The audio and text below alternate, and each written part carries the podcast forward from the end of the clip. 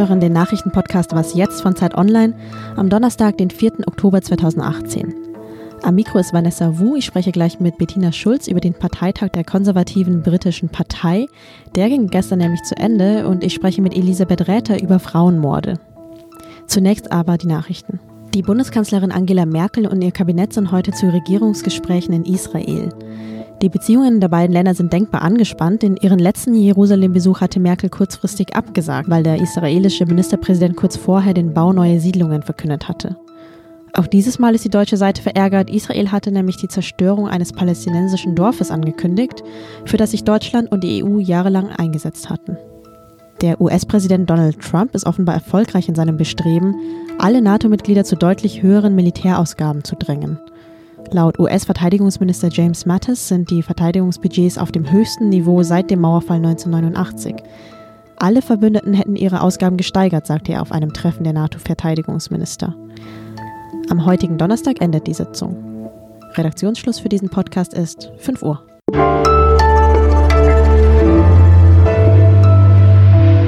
Ich bin Vanessa Wu, hallo. Vier Tage lang hatten die britischen Konservativen in der englischen Stadt Birmingham getagt. Es gab 100 Stände, 450 Veranstaltungen, 11.000 Besucherinnen und Besucher. Und neben den bekannten Spitzenpolitikerinnen und Politikern stießen insbesondere die Brexit-Hardliner auf großes Interesse. Bettina Schulz hat für uns aus Birmingham berichtet, jetzt bei mir in der Leitung. Hallo Bettina. Hallo Vanessa, hallo. Auf ihrer Homepage werben die Tories, wie die Konservativen in Großbritannien auch genannt werden, mit The Best Brexit Deal, der beste Brexit Deal. Gemeint ist wahrscheinlich der Kompromiss, der im Juli in Checkers ausgehandelt wurde. Er sieht eine Freihandelszone mit der EU vor. Was würdest du sagen, wie fand die Basis in Birmingham den Plan? Hier auf dem Parteitag haben sich natürlich die Hardliner stark gemacht. Man konnte das am Dienstag sehr gut verfolgen.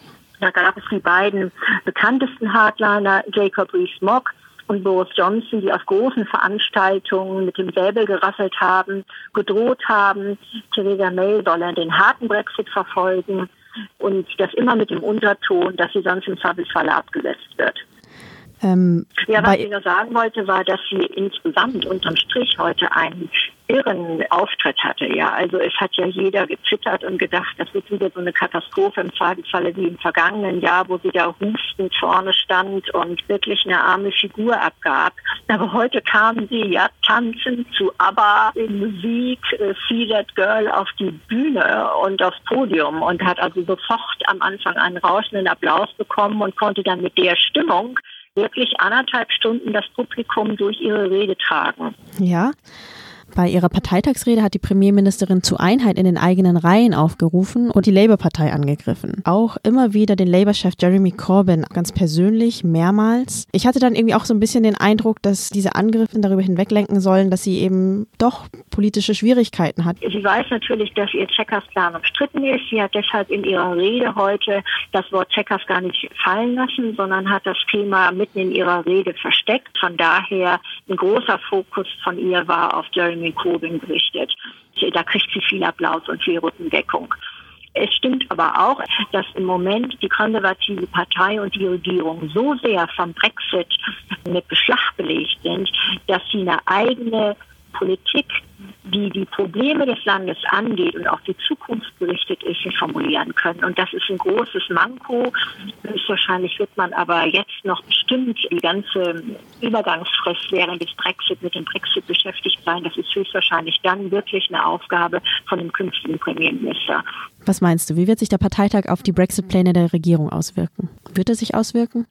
Also man kann hier wenig langfristige Prognosen machen, aber kurzfristig muss man sagen, ist Theresa May gestärkt. Und was auf diesem Parteitag durchkam, war ganz klar, erstens, es fehlt nicht der Rückhalt, dass jetzt ein Misstrauensvotum gemacht würde und darüber May stürzen würde. Die Zeit ist zu kurz bis zum Brexit, der ja Ende März 2019 stattfindet. Und das andere, Neuwahl, wird auch immer wieder gesagt, kommt auch nicht, weil dafür müsste man eine Mehrheit im Parlament haben. Die hat man aber mit der konservativen Partei nicht, die natürlich gegen eine Neuwahl wäre, weil sie Corbyn und Labour keine Stimmen noch erlauben will. Also eine gestärkte May, keine Neuwahlen, dafür umso kompliziertere Verhandlungen. Das war Bettina Schulz aus Birmingham.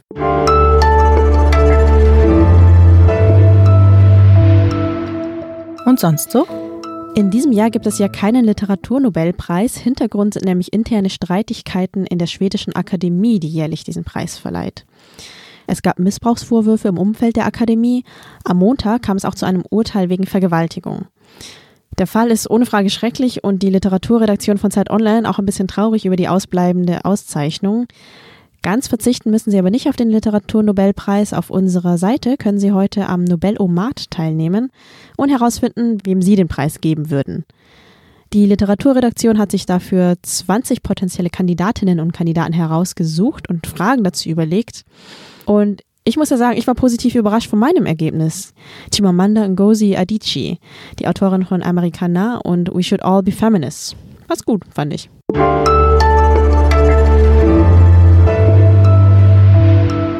Wir machen hier im Nachrichtenpodcast ja in der Regel aktuelle Themen, aber es gibt ein Thema, das ist immer aktuell und trotzdem selten in den Nachrichten. Gewalt gegen Frauen.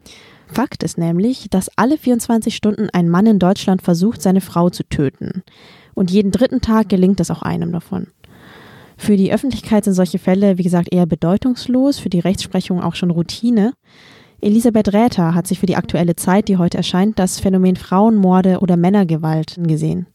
Jetzt habe ich sie am Telefon und mit ihr ein Baby. Falls das also dazwischen brabbelt, bitte nicht irritieren lassen, es ging gerade nicht anders. Hallo Elisabeth. Hallo. Sobald es ja um Gewalt von Männern gegen Frauen geht, heißt es sofort, es gibt doch auch Gewalt gegen Männer. Du hast dir für deine Recherche aber trotzdem vor allem die eine Seite angesehen. Warum? Ja, ich selber habe das auch gedacht. Ich dachte, na ja, heute ist das ja auch nicht mehr so schlimm und es gibt ja auch Frauenhäuser und Gewaltberatungsstellen und so. Das ist ja auch richtig und es hat sich ja auch einiges getan, aber es gibt eben bei diesen Beziehungstaten, diesen sogenannten, immer noch ein eindeutiges Verhältnis, nämlich dass das Männer sind, die ihre Frauen töten. Also 80 Prozent der Täter sind Männer. Also da gibt es eine eindeutige Tendenz und dann kann man natürlich darüber sprechen, ob Männer auch Opfer werden. Das werden sie auch, besonders Kinder natürlich, also jung. Aber man kann ja die Phänomene auch einzeln betrachten. Und in diesem Fall, also diese ganz spezifische Form von Partnerschaftsgewalt, da sind eben die Frauen viel stärker betroffen.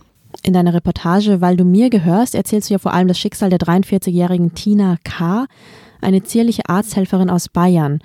Sie wurde jahrelang von ihrem Mann misshandelt und im Oktober 2016 schließlich stundenlang zu Tode geschlagen und getreten. Wie bist du denn auf den Fall gekommen und was nimmst du daraus mit? Äh, ich bin auf den Fall durch Zufall eigentlich gekommen. Ich habe davon gelesen in der Bildzeitung. Der scheint so besonders grausam. Ich selber fand ihn auch schockierend, als ich das alles gelesen habe. Allerdings muss man sagen, dass das ständig passiert. Also wenn man so einen Fall sucht, dann findet man einen, weil das einfach statistisch gesehen alle drei Tage passiert und die versuchten Tötungen jeden Tag. Der Täter wurde am Ende ja nur wegen Totschlags und nicht wegen Mordes verurteilt. Wenn man deinen Text so liest, leuchtet einem das aber nicht ein, weil er hat seine Frau ja stundenlang gequält, auch noch damit angegeben, Fotos davon geschickt, bevor sie dann letzten Endes gestorben ist. So gesehen hört sich das Urteil erstmal so ein bisschen befremdlich an. Das Urteil ist, das mag man vielleicht erst nicht verstehen. Das ist allerdings sehr oft so bei Urteilen, dass man als Laie nicht so ganz nachvollziehen kann, warum die Richter zu dem Schluss kommen. Es ist juristisch auch total korrekt. Die Verteidigung hat Revision eingelegt, das wurde abgelehnt. Also es ist gegen alles mit rechten Dingen zu, das ist kein Fehlurteil. Allerdings muss man halt sagen, bei diesen Fällen, bei dieser Art von Gewalt haben Richter einen großen Spielraum vom Gesetzgeber. Sie argumentieren in dem Fall so, dass der Täter eben sehr verzweifelt war, sich ohnmächtig gefühlt hat, subjektiv einfach sich so ja, gedemütigt gefühlt hat, durch, dadurch, dass seine Frau ihn betrogen hat, dass er dann eben ausgerastet ist. Und das ist eben meine Kritik, dass man sich schon die Frage stellen muss, ob das gerecht ist. Es gibt bei dieser Art von Gewalt eben sehr, sehr viel Verständnis bei den Richtern für diese Täter. Das ist in verschiedenen Studien nachgewiesen, dass diese Trennungstötungen häufig sehr milde Urteile bekommen. Das heißt, die Richter fühlen sich in den Täter ein. Das ist ja im Prinzip alles gut, aber sie vergessen ein bisschen, dass es auch ein Opfer gibt. Sagt Elisabeth Rether, Politikredakteurin bei der Zeit in Hamburg. Ich danke dir. Ja, danke schön. Sie hörten Was jetzt? Den täglichen Nachrichtenpodcast von Zeit Online. Mein Name ist Vanessa Wu. Wenn Sie Feedback zur Sendung haben, schreiben Sie uns gerne eine E-Mail an wasjetzt.zeit.de. Tschüss.